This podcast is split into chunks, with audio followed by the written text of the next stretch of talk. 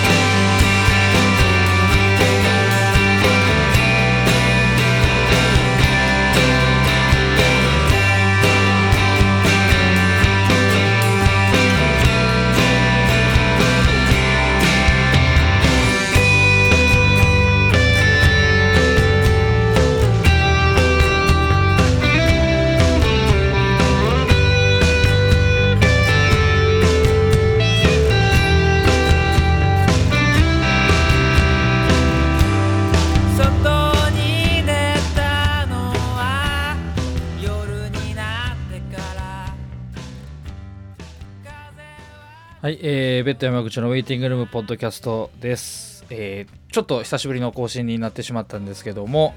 お送りしていきたいと思います。今回はもうすでにちょっと始まってしまってるんですけども、えー僕たちベッドのですね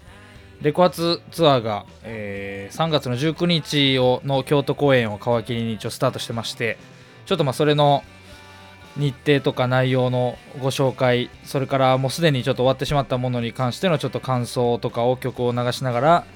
喋っていくような回にしようかなと思っております。よろしくお願いします。5月のツアーがですね3月19日京都アバンギルドでザラメとそれからティアラと、えオスラムを招いてまあ一応別途企画という形でやらせていただいたんですけどもそれを初日という形でやりましてでついこれを撮ってるつい本当に先日になるんですけれども4月の24日に岐阜の柳ヶ瀬アンツというところで岐阜公演。これは、えっと、マイ・ヤング・アニマルという岐阜のバンドに企画をしていただいた形なんですけどもやらせていただいた。というところで、まあ、現在2本終了しております。であのアルバムが3月の9日に出たんでもう発売から1ヶ月半ぐらい経ちまして、まあ、やがて2ヶ月ぐらいですかね経つんですけどまあ、あのじわじわとといいますかあの、まあ、手に取っていただける方もいらっしゃるというような感じで、まあ、相変わらずじわじわとっていう感じでやってるんですけどもレコ発すでに終わった分に関しましても非常にあのありがたい話で非常に、まあ、ご盛況というかあのいろんな方に見に来ていただきましてであの企画としても非常にあの共演していただいたバンドの皆さんも素晴らしい非常に盛り上がった企画。そしてまああの今のところ京都それから岐阜ともに、まあ、少しのハプニングみたいなものもありながらですね、まあ、あのやっぱりその日にしかないようなライブっていうのが日々繰り広げられてるなっていうようなことを痛感しながらレコ発ツアーがスタートしていっています。であの現時点でもうあのレコ発ツアーの、まあ、日程の方は先にちょこちょこと発表してたんですけども詳細もほぼほぼ全て決まりき決まってきたというのはあとまあ若干一部あのまだ対バンとかっていう部分でもうちょっと詳細がこれから明らかになる部分もあるかもしれないですけど、まあ、現時点でほぼほぼ固まってきたっていうのもあるので、まあ、改めてちょっと宣伝がてらという形でやらさせていただきます。であの、まあ、京都公演はあの、まあ、ザラメが初めてあの京都に来るということもあってですねまあ、音源がすぐに500枚ですか速乾発売で速乾してしまったというので買えない人もたくさんいたのかまああのなんていうんですかオープン直後からお客さんの方来ていただいてなんか非常に盛況だったっていうような形で見てました。であのライブも非常に熱くですね出演していただいたバンドみんなかあのそれぞれに非常に熱いライブでしてですね。であのまあザラメのツアーとしてはですね、あのまあ、翌日が名古屋っていうのがありまして、こっちはあの、まあ、ハックフィン、箱の企画という形で、ダンスビーチ、ジルコニウム、マロステージ、これはもうそれぞれ僕ら、ベッドとも非常にゆかりを持たせていただいているようなバンドの方々が出演された企画になってたわけで、まあ、これがあの事前にこういうのがあるよっていうのを聞いていたもんですから、京都はじゃあちょっとやっぱり全く同じのが感じのが 2days、3days 続くよりはちょっと京都はもう少し僕ら色持たせたいなみたいなのもあって、まあ、アバンギルドっていうライブハウスを使わせていただいたのもありますし、まあ、ティアラですねをそこで一緒にやれたっていうのは、まあ、ある意味あの僕らの企画ならではの部分やったかなっていうのは思います。であのティアラのライブがむちゃくちゃかっこよくてですね。まあ、ティアラはまたあのアルバムのレコ発でそれまたちょうどこの僕らが岐阜でライブをやってた4月の24日にあのあの京都のメトロでレコ発をやっててそれもすごかったみたいなんですけど、まあ、そういった形で京都にも2回来てもらうような形になったわけですけどもいやできて本当に良かったです。あのまあねいろいろたくさんお客さん来ていただいたんでいろいろとあの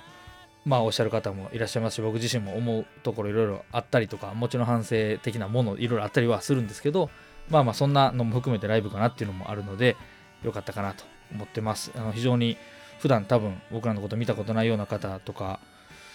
あとは、まあ、言っちゃうと結構上の世代の方っていうんですかね。もともとこうバンドをたくさんやられてたような僕らが見に行ってたようなバンドの方とかがたくさん来られていたりとか。まあそもそもね対バン自体がそういう方々ばっかりだったんで僕らよりもバンド歴まああのトータルで言うとずっと先輩の方々が中心だったんでまあそういう風になるかなっていうのもあったんですけどあの非常に中身の濃い一日になったかなって思ってます。またあのそんな感じで京都でも企画できたらななんてその日を機会にまた思ったりとかもしてまして。でですねえっとでそれを経て、まあ、そこからだいぶ空いたんですけども4月の24日に岐阜の柳ヶ瀬アンツというところでもやってきました。であの初めて行く場所だったんですよね。岐阜県自体がまあライブ死んだこともなくて。であのこれは実はあの新代田でこのポッドキャストにも出てくれたことあるんですけどあの新代田で Like a Fool Records LF ルっていう、まあ、飲み屋とレコーディアの併設された場所、まあ、このポッドキャスト聞いてる方は多分皆さんご存知と思うんですけどそこをやっているあのシネマスタッフとかピーリングウォーズというバンドやっている辻君が、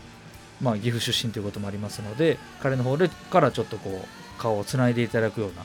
形であのマイアンガニマルの山口さん紹介していただいて、まあ、やった企画になったんですけどもあの本当初めて行った土地であの柳ヶ瀬という場所自体も結構まあディープというか本当にあの独特の雰囲気ですよね。まあ話いろいろ聞くと花街的な世界、えー日本三大遊郭の一つがすぐ近くにあったりだとかでかつてはこうすごく栄えてた商店街があったんですけど、まあ、ちょっといろいろ風営法等々の関係もあってちょっとまあ今は若干こうシャッター感っていうか強いとかっていうのもあったりとかちょっと独特の街並みだったんですけど、まあ、その中にたくさんお客さんも来ていただきまして非常に盛り上がってあの良かったなと思ってます。であのマイアンガニマル企画で他に出演してくれたのが、えっと、え浦田、えー、24浦田20の24、えーという岐阜の地元のインストリインストルメンタルのバンドだったんですけどバンドとそれから、えー名古屋のミーですねそれから、えー、とこれは名古屋と岐阜というんですか混成という感じっていうふうに聞いたんですけど、グッドラック with your fun。そして、まあ、ヤングアニマルっていう、えー総勢5バンドですね。結構ボリューム感のある企画だったんですけど、出ていただいたっていうような形になりました。で、あの、まあね、名古屋と岐阜県が比較的こう位置関係的にも近いということもあって、あの共通の、なんていうんですか、友達とかがいろいろいたり、まあ、名古屋は僕らもちょこ、まあ、1年に1回ぐらい行かしてもらってるとこなんで、まあ、そんな流れもあったりして、名古屋から来てくれてる人もいたりとかで、すごい楽しかったんですけど、で、あの、意外とこのポッドキャストを聞いてくれてますとかいうことを言ってくれる人もいたりとか、そんな驚きもありました。もうちょっと全然最近月1回も更新できてないんでみたいな感じなんですけど、聞いてるくれてるっていう、まあ、大体あの、大体あの、最近言ってくれる人みんなあの、何回か聞いたことあるよっていうの多いですね。で、まあ、結構20何回やってるんで、まあ、あの、できれば遡って聞いてもらいたいなとか思うんですけど、まあ、あの、ね、こういう一人語り会は飛ばされてる可能性高いですけど、まあまあ、そんな中でやってますけども、えそんな岐阜のライブでした。結構、あの僕のアンプ途中で最後のアンコールの時飛んでしまってちょっと焦って今修理出してるんですけど、治って治ったらいいんですけど、そんなアクシデントもありながらの一日だったんですけど、すごい楽しくて、あの新しい出会いがありましたんで、本当、まあ、ヤングアニマルの山口さん、本当にありがとうございました。あのいろいろ貴重な話も伺えてよかったです。でですね、まあ、マイヤングアニマルも今度、えー新しい音源をレコーディングして出すという話もその時聞きましたんで、またその辺はあの発売とかのインフォが出てきたら、こっちの方でももしできたら紹介したいなと思ってるんですけど、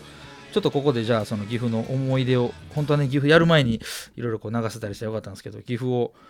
思い出す思い出の一曲かけたいなと思ってまして、えーこの日出てくれた「Good Luck with Your Fan」ですね。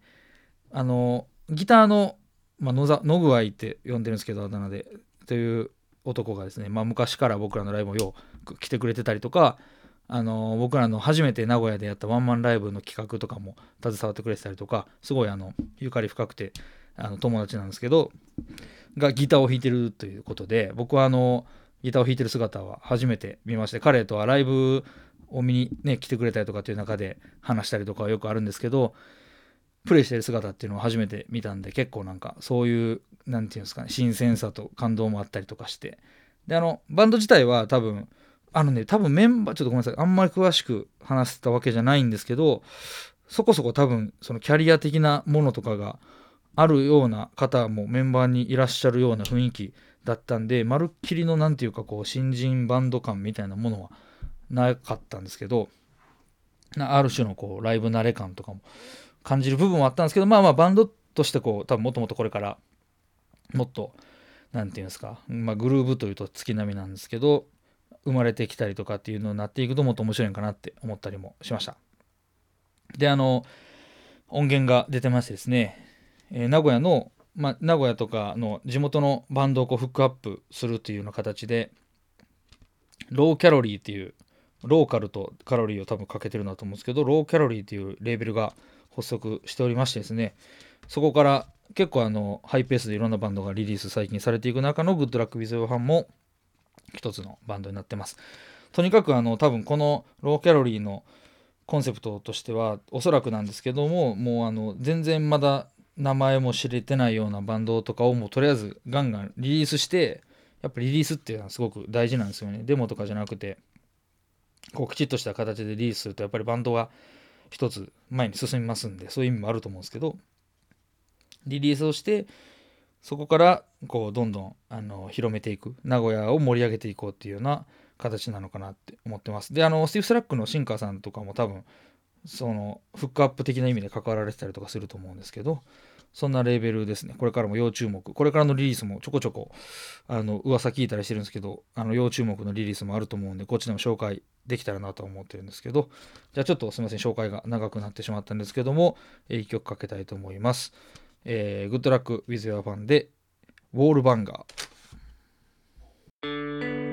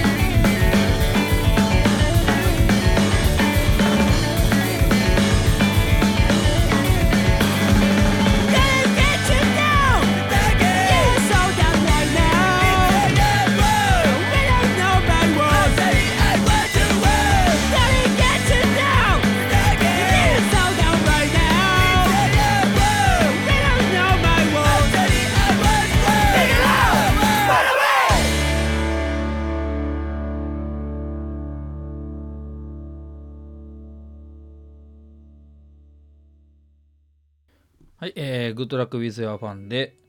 最初の5 Songs EP に収録されているウォールバンガー聞いてもらいました。あの音的に言っちゃうとそのいわゆる僕はごめんなさいそこのあんま明るくないんですけど 90s エモリバイバル的なところですよね僕本当にあの全然詳しくなくてあのキャップンジャズとかアルジャーノンアルジャーノンキャドウォールダーとかも僕本当超後追いでメールゴート流れで聞いたような超にわかなんですけどまああの多分でもそういうあのエッセンスをがあるバンドだと思うんですけども。何せあのまだまだ始まったばっかりのバンドなんで多分ここからどんどんどういう風に自分らの色がまた出ていくかとかっていうのもあると思うんですけどまあ非常にすでに今の時点で完成度が高いっていうあたりがさすがさすが名古屋というかあのこのあこの辺りやっぱやらせると間違いないみたいな雰囲気があるなと思います。マスタリングはねあの TJ リップルシルバーソニアなんですかねっていう感じなのでその辺もあの僕らの初期と一緒なんでその辺もちょっとなんですかシンパシーみたいなものを感じたりしています。はい。その流れで、えー今後のレコ発の日程とそれにまつわる曲をかけていったりしたいなと思っております。先にじゃあ、えっと、バーと日程を言っていきますとですね、えー来たる5月の7日に下北沢のシェルターであります。レコ発ツアー東京編。これは僕らのベッドの自主企画になっておりまして出演はメールゴートとハローホークのスリーマンです、えーまああの同世代感の強いスリーマンライブなんですけども意外とこの3バンドでスリーマンライブっていうのもやったことないですしこの3バンドで同じイベントに出てたりしたこともないんじゃないかと多分思うんであのまあまあねあのお互いのライブ行ったりとかもうしょっちゅう僕もあのメールごととかハローホーク来たら見に来ますしハローホークのメンバーとかもよく見に来てくれたりメールゴートのはじめくんとかもよく顔合わすんでなんかこうよく合ってる感あるんですけど、まあ、意外とスリーマンっていうのはないので、まあ、あのがっつり、えーそれぞれが演奏時間もありますのであのしっかりそれでやっぱりそれだけのしっかりした演奏時間見せれるバンドたちばっかりなのでもう単純に間違いなく満足して帰ってもらえると思いますんですごい楽しみにしております。じゃあさっき日程をバッと言ってきますね。で続いてが5月の21日が、えー金沢のメロメロポッチというところで、えーこれは Day2Day という企画になります。前の僕らのサードアルバム「インディレクトメモリーズ」を出した時もこの Day2Day 呼んでもらってこれが実はあの、まあ、Day2Day1 回目初めての企画だったんですよね。でそこから、えー3年経つんですけどもあのすごく継続してですねあのバンドを呼び続けていろんなバンドの関西だけじゃなくていろんなバンドの企画を精力的に行い続けてですねこの Day2Day という企画自体ももう回数を数えていってというような形であの非常に頑張ってですねあの存在感を増していってるような形になります。あの本当に継続するのっていうのはすごく大変だと思うんですけども一回一回すごく力を込めて思いを込めて頑張ってるっていうのはこっちにいても伝わってくるんですごいなと思うんですけど、まあ、その企画に再び呼んでもらっていくことができてすごく嬉しく思ってます。えー金沢メルメルポッチ。これは、えっと共演がですね、えっと東京のトドル。それから、えーあとは金沢地元北陸関係のバンドになるんですけどもカセットテープエコー、えーヘルペスそして、えー富山フロム富山になるんですかねユーキャンということで、まあ、というユーキャンさんと金沢で、ま、やるというのもすごい不思議な感じあるんですけど、えーそんな一日になってます。であの全然余談なんですけどこの前その岐阜で一緒にやらせてもらったその浦田24浦田24の、えーギターの男の子ごめんなさいちょっと名前ごめんなさい伺えなかったんですけどのお兄様がなんかメロメロポッチの店長になられているらしくですねそんな不思議な縁もあったりしましたんで、えー楽しみです。で、えー5月21日ですね。でその次が6月の4日、えー今先ほどかけたグッドラックウィズ・ヤファンなんかも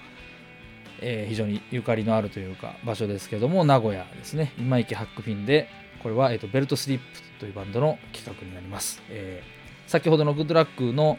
えーのの具合と一緒にその僕らのワンマンライブとかを企画してくれてたパイクーという男が、まあ、彼は元ユリイカというバンドやっててそのユリイカと僕らも一緒にやらせてもらったことあるんですけど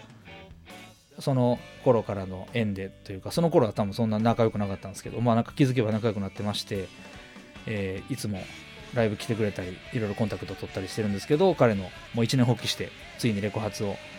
やらせてくださいっていう感じであの自分のバンドがついに出るんで僕もやっとまた一緒にできるって嬉しく思ってます、えーベルトスリップとそして、えースレッドヤーン東京のスレッドヤーンそして名古屋のスレイブドライバーとですね。でまあ僕らと4つです。であのスレーブドライバーとスレッドヤーンのスプリットの7インチですかねがリリースになるということも発表されてましてこの日がこの日から多分売り出すようなことも聞いてるのでそんな感じですかね。結構そのあの暑い一日。であのハックフィンなんであの音的にもま問題ないというか間違いないという感じなんで結構暑い一日になると思います。んでぜひ名古屋のスレーブドライバーお膝元ですしがっつり僕らも名古屋のレベルからリースしてたこともありますし非常に自分的にもゆかりの深い土地だと思ってるんでぜひ遊びに来てもらいたいなと思ってます。6月4日の土曜日ですね。そしてその次が7月の9日、えー札幌カウンターアクション。でこれも、え詳細が発表になってましてこれはですね、えっと、僕らのレコ発そして、えっと、ザラメのセカンド EP の、えレコ発を兼ねてということにもなりました。でザラメの企画という形になります。で、えーカウンターアクションでザラメと僕たちベッドそれから北海道苫小牧の、えーノットウォンク、まあ、飛ぶ鳥を落とす勢いといいますかもういい噂しか聞こえてこない素晴らしいバンドって聞いてますノットウォンク僕まだちょっとライブ見たことないんですけどノットウォンクそして、えー江川さんが、えーザラメの江川さんがもう一個やっているイブパーティーも出ます、えーその4バンドですねです。えっと、イブパーティーは前、僕らも一緒にやらせてもらったことあります。えーこれもすごいメンあのメンバーも豪華で、だけどすごくあったかい音楽をやってるバンドなので、そうですね、あのまた見れるのすごい嬉しいです。えーカウントアクションそんな感じで詳細が決まってますんで、ぜひチェックしてみてください。で、さらに引き続き、えー7月の23日ですね。これが、えっ、と、これもつい最近、えー発表になったんですけども、これは徳島の、えクローバーというところでやらせていただくんですけども、え cinema staff、このポッドキャストにも出てくれました、 cinema staffとツーマンライブという形になりました。で、あの、 supported by 秘境ということで、まあ、徳島で僕らもずっとお世話になってる、えーイベンターといいますか、まあ、イベント集団といいますか、秘境という企画がありまして、僕らも出演させていただくことあるんですけど、その秘境が一応サポートする形で、えーベッドのレコ発を行ってくれるという形になってます。まさかそんな日が来るとはって感じですけども、実は結構意外と徳島もご無沙汰ですので、えーまた行けるの嬉しいです。で、あの、まあ、僕らのレコ発なんですけど、もちろんシネマスタッフとツーマンライブっていう体でもありますんで、えーお互いがもうがっつりと演奏するという日になるのは間違いないですし、まあ、あの僕らのこと知らん人が多数来ると思われますので、まあ、気合入れていきたいなと思ってます。徳島でシネマスタッフとベッドのツーマンライブ、7月の23日の土曜日です。そして、その次が7月の30日。これが岡山のペパーランドで、えーフォークスですね。の僕らのもう本当に昔からの友達のバンドフォークスの企画を再びやってもらいます。で、えーまあ、これまた友達の MyX と一緒に行くことになりまして、えーそんな感じ。あと、ザ・ヌープというバンドが出るのが決定している。その他まだ多分あと1つ2つ増えそうな雰囲気なんで、これちょっとまだ未確定な部分もあるんですけども、ペパーランドでやります。えーレコ発はそんな感じです。で、あと、まあ、その先もポツポツライブ決まってまして、8、9、10やります。で、あの、結構ね、関西ばっかりなんですけども、やってですね。で、あの、まあ、言っちゃうと、11月の終わりぐらい、結構先ですけども、に、まあ、一応、レコ発ファイナル的な感じで、えーワンマンライブやる予定してますので、まあ、その辺はこちらでバッチリと告知できたらなと思ってますんで、まあ、今年1年はね、結局もうほぼレコ発の1年という感じになりそうですけども、そんな感じでやっていきますので、えーチェックをよろしくお願いします。ここからは、えーレコ発、今、バーザーと紹介させてもらった、レコ発に出てくれるバンドの、えー曲かけれる部分をかけたいなと思っています。では、じゃあ直近で5月の7日の下北シェルター。えーメール強盗は、あの、前、岸野はじめ氏が出演してくれた時に、結構曲かけたんで、えー今回は、あえてかけませんが、えーチェックしてもらえたらなと思います。で、あの、エンズウェックとスプリットの7インチを 4, 4月にあのリリースしてましてそれも僕も買おうと思ったら速乾で買えなかったんですけどこの日売るらしいんでぜひあのまだ買えてない人はなんか東京23区内はもうほぼほぼ品切れ状態らしくてということはもう八王子とかには残ってるんかもしれないですけどっていう感じらしいんで、えーまあ通販とかねあるとこあると思うんですけどまあフィジカルでというかあの目の前で1対1で買いたいと思ってる人とかはこの日結構チャンス僕もこの日できれば出演者特権で買おうと思っているんですけど、えーそんなのもあるらしいんでぜひ来てもらいたいなと思うんですが、えー、とこの日僕らも久しぶりに一緒にやることになるハローホークのじゃあ曲をかけたいと思います。えっと、ハローホークも、えー非常に、まあ、人生のいろんな岐路に差し掛かりながら僕らも、ま、年一緒なんですけどいろんな苦しんだり悩んだりもがいたりとかまあ彼らは非常に何て言うんですか明るいですし朗らかですしこう非常に性格がみんないいんであんまりこうそういう姿が表に見せることはないんですけどそれでもあのやっぱり年相応でいろんな人生の岐路を経ながらですねそれでもバンドを続けていてっていうような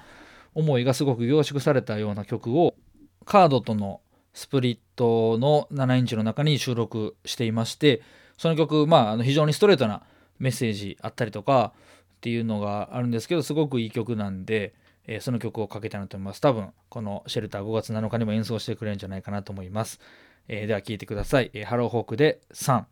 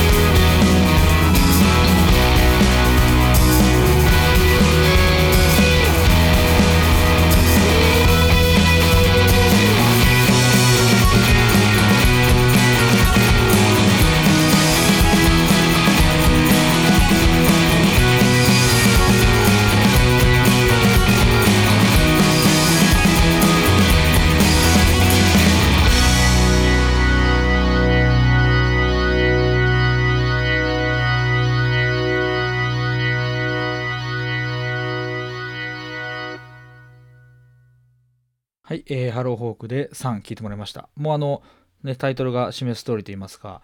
あの、非常に、なんていうんですか、自分が背負うものとか、新しく生まれてくるものとかに対するメッセージソングっていうような形ですよね。あの、ストレートにこういう曲が書けるっていうのは僕は結構ハローホークのすごい強みだなと思ってるんで、えー本当にあの末永く活動を続けてほしいなっていろいろあのねそういうふうにあの人生の岐路があって僕らもあるんですけど、ね、それでも続けてるっていう姿っていうのは、まあ、ハローホークも結構そういうことを常に言いながらやってるとこもあってあのシンパシーっていうかお互いっていう部分もあるんですけどあの、まあ、こういうねストレートな曲っていうのが出てきたっていうのも面白いなって思いますし、まあ、サウンドプロダクションとかは結構多分いろいろ意識してやってるんだろうなっていうのも感じる部分もあるんですけど、えーまあまあライブがねとにかく間違いない。あの絶対ライブは毎回めちゃくちゃいいってことは確実っていうかバンドで。あのシェルターで僕ハローホーク見たことなくてなのでいつもあの一緒にやったことあるのもワープとかですしそうですね。あと見たことある場所とかも京なんか意外に京都とかで見てる回数が多かったりとかするんではあのなんかシェルター絶対合うバンドの一つだと思うんであの本当に楽しみです。であのねメールごとも100%間違いないライブなんでこの日はあの絶対いいライブになると思いますし僕らもレコ発を、えー東京で企画するのはであの対バンを読んで企画するのはですね非常に久しぶりで前セカンドアルバムの時にシェルターでやってるんですけどそれ以来ですし前のアルバムの時はワンマンをあの吉祥寺のワープでやろうとしてものすごい大雪の日に当たってしまってですね非常に悔しい思いを、まあ、ライブは観光できて来てくれたお客さんもいたのですごい暑い一日になったんですけどそれでもこうやっぱりなんか残念な思いもあって来て来れないっていう人も多分いたりとかしたんでそういう残念な思いもあったんでまあちょっと久しぶりにがっつりできるかなと。もうちょっとねその日のことがトラウマでそれ以来ちょっと2月から3月頭ぐらいはちょっと遠征のライブをちょっと控えたいなと思うぐらいになっちゃったんですけどまあ今回いい季節、まあ、ゴールデンウィークのね終盤ですけどもぜひまだまだチケットはたくさんまだまだ余裕ありまくりますんでぜひあのギリギリまで悩んで来てもらえたらなと思ってます。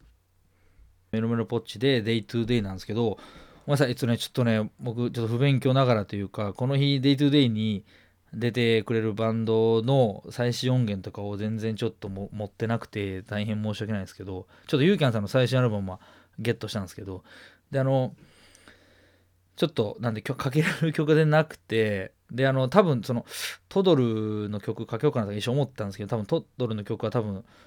あの、もろもろなんか多分、権利的にっぽいんで、あの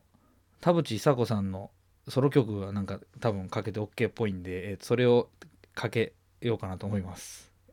えー無理やり感あるんですけど、えーまああの金沢はねあの間違いないですよあのトドルがね来ますからあのもう僕らのレコ発っていうかもうあのデイトゥデイトドル出演みたいな感じで多分来られる方たくさんいるんじゃないかっていうふうに思ってる中でまあ自分らがレコ発としてどんなものを残せるかみたいなことかなと思うんですけどあの地元のねヘルペスとカセットテープエコーも非常に楽しみです。であのユーキャンさんのちょっとこの日ねどんな編成なのかっていうのはあるんですけどこの前ちょっとアバンギルドでライブちらっとあのリハとかちょっと覗かしてもらったんですけどまああの相変わらず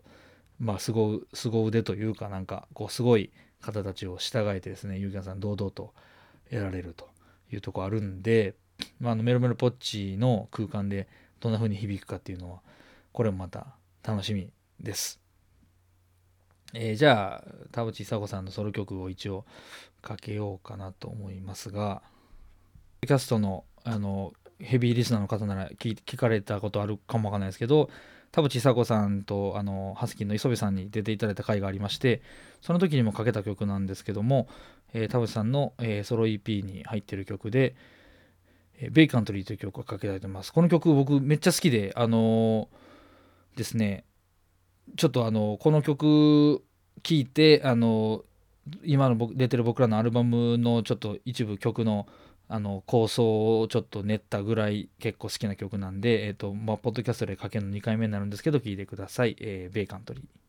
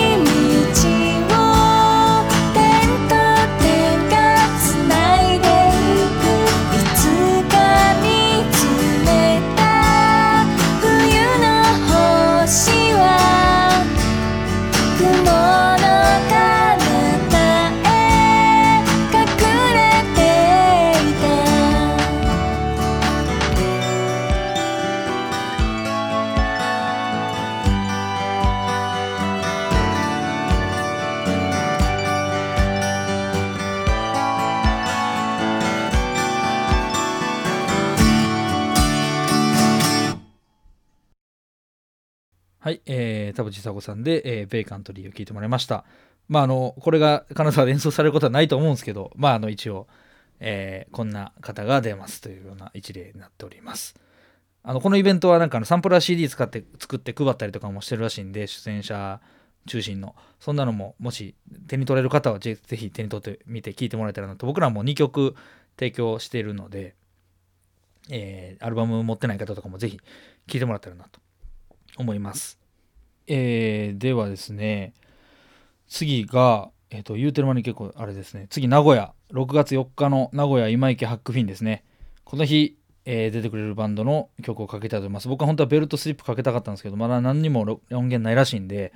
えーでは、 SLAVEDRIVERをですね、かけようと思います。えー SLAVEDRIVERは、まあ、ご存知、 STIFF SLACKの新川さんを中心に結成されたバンドでして、あのベースレスの3ピースバンドなんですけども、あのまあ、シンカーさんのあの趣味性というかやっぱり世代性とかもあってですねそのやっぱ90 90年代的なこうジャンク感とかこうオルタナ感みたいなものにやっぱりあのシンガーさん昔やられた僕ホールウォーターっていうバンドすごい好きでその結構切ないメロディーのあるバンドある曲とかもあったバンドなんですけどその頃のようなちょっとこう切なさも時に携えたっていうかそんな感じのバンドですごいあの僕がっつりちゃんとライブを見るのが実はあのちょっと結婚式の余興みたいなやつでしか見たことないんであのちゃんと見れるのこの日なんで初めてなあのなんで楽しみと思ってるんですけどそんなスレドラがですね去年アルバムを出してあのアルバムじゃないな EP ですね。アルバムなのかな8曲入りで出してまして、えースレブドライバーのデストラクションコンコンストラクションですね、えー破壊と構築ですね。破壊なくして創造なしということでしょうか。橋本真也的な、えーですねこうちょっと意味合いを持たせたアルバムをリリースしてますですね。これの中から曲をかけたいなと思います。ちょっとこうそういう僕の好きなそのこうジャンク感とエモーションと両方がこう合わさった曲っていうのが結構入っててあのすごい好きで。あのであとなんかこの手のバンドにこの手のっていうとあれですけどその結構ね音圧をこうガツガツに出すようなあのミックスとかにしがちかなって思ってるんですけどやっぱそこはねさすがっていうか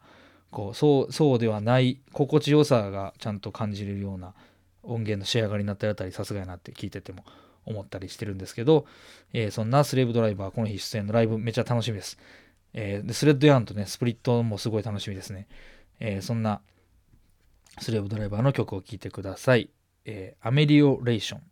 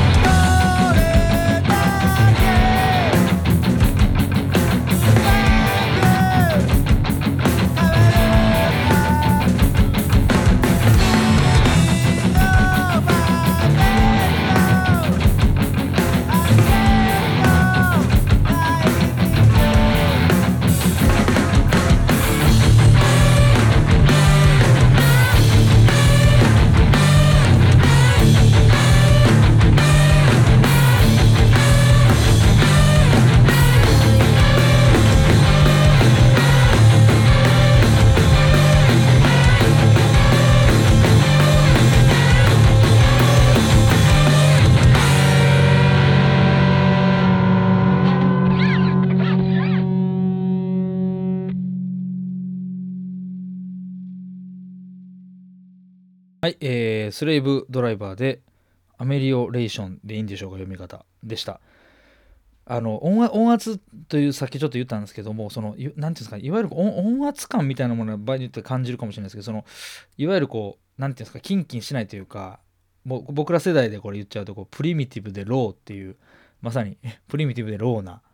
生々しさのある、えーミックスといいますかですねそんな感じを感じ取れるあたりもすごく大人の色感みたいなのも感じるあたり渋いななんて思ったりしております、えースレーブドライバーでした、えーこれも出演してくれる、えーレコ発名古屋編は6月4日今池ハックフィンでございますのでぜひ、えー予約まだまだバンバン受け付けてるっていうことなんでぜひチェックしてもらいたいなと思います。長くごめんなさい長くなっちゃってますね。どんどん行きましょう、えー次が7月9日札幌カウンターアクションです。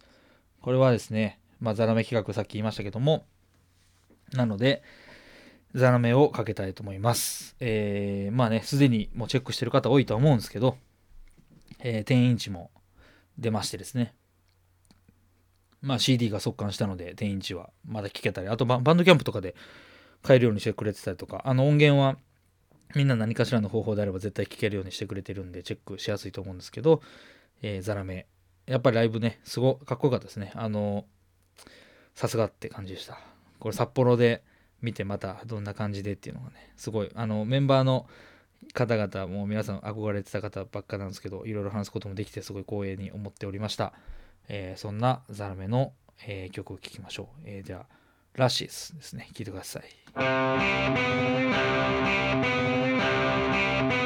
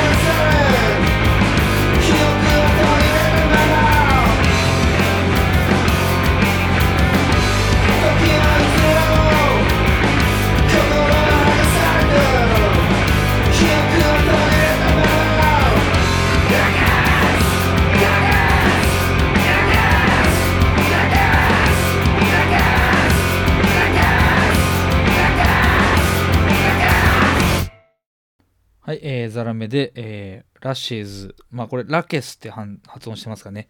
ラケスでした。えーあのザラメは、えっ、と、それぞれが、メンバー全員がソングライターでして、あのそれぞれのメイン曲っていうのがあるらしいんですけども、このラケスって曲は、あのイサイさんがメインで作られたというふうに聞きました。ね、そう思って聞くとまた面白いですよね。セカンド EP もお楽しみです。えー7月9日、えー札幌カウンターアクションでベッドのレコ発兼ザラメのそのセカンド EP のレコ発も兼ねてやっていただきます。えー、ノットウォンクというパーティーも出るんで、まあ、間違いなくすごい刺激的な一夜になるんじゃないかと思ってますんで、まだ札幌はね、泊まりで行けるんで、それも楽しみですけど、えー楽しみにしています。えーぜひお近くの方チェックしてもらえたらなと思います。はい。えーで、続いては徳島なんですけど、ちょっとごめんなさい、シネマの方はちょっと音源が多分あれなんで、また改めて何かしらの形で紹介します。で、あの、徳島の方はちょっとチケットが、あの僕らいつもあの、バンドのホームページというか、バンドのメールアドレスで予約してもらえるようにとかってしてるんですけど、ちょっとあの、いろいろ、今回はあの、まあ、企画の特性とかも考えて、えーそういったバンドのいわゆる取り置き予約はちょっとしないということで、主催の方の判断ありましてですね、えー、と基本的にはその主催の方の、えー持っておられるメールアドレスの方にメールしていただいて、であのいわゆるメール予約っていうことではなくて、そこにまずあのライブ見たいですというふうにメールしていただいて、ちょっと2、3通やり取りしていただいて、えーチケットをまあ購入していただくっていうような形になるというふうに聞いてますので、あとまあなんか、あのぼちぼちおちょっと時間経った時にあの店頭でチケット買える場所を作ったりとかっていうのも考えておられるというふうに言ってたんで、えーそのあたりで入手してもらいたいなと思ってます。えー7月23日は、えー徳島のクローバーです。で、えー7月30日、一応このツアー的な部分で言うとラストになるんですけど、岡山ペパーランドの、えーフォークス企画で MyX と、えー the noup とやる部分があります。これも、えー非常に楽しみにしてるんですけども、えーじゃあフォークスの音源をかけましょう。えっと、 REVOLUTION FOR HER SMILE っていう、えーバンドとスプリットを出してまして、去年かな。それがすごく良かったので、えーその中から聞いてもらいたいなと思います。フォークスで、えーブレイクスルー。「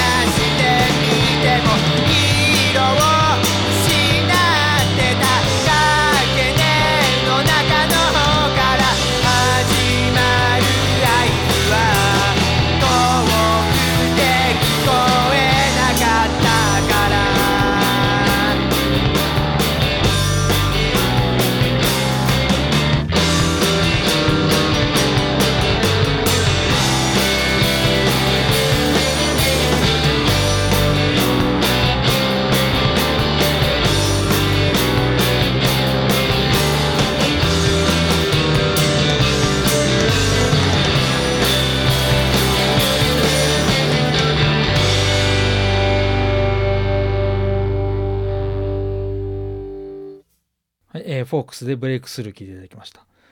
あのまああのドラムの安藤健二は僕も昔一緒にバンドやってたこともあって、まあ、その時はあのいろいろと言ったりしたことなんですけどあのやっぱり非常にいい小気味良いドラムを叩きますよね。であのこの曲はですね僕あのやっぱアウトロのこのアウ最後のコード展開みたいなのがあなんかこう憎いなって思います。あの半音ずついく感じっていうか。あの辺りちょっとこう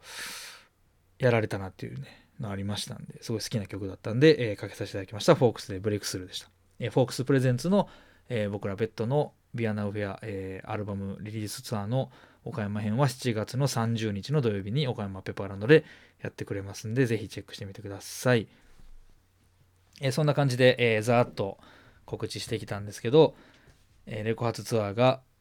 ガンガンやっておりますのでぜひあのこれ聞いて対バンも含めて気になった方とかはあの気軽に足を運んでもらえたらなと思います。えー改めて日程だけざと言うとくと、えー5月の7日が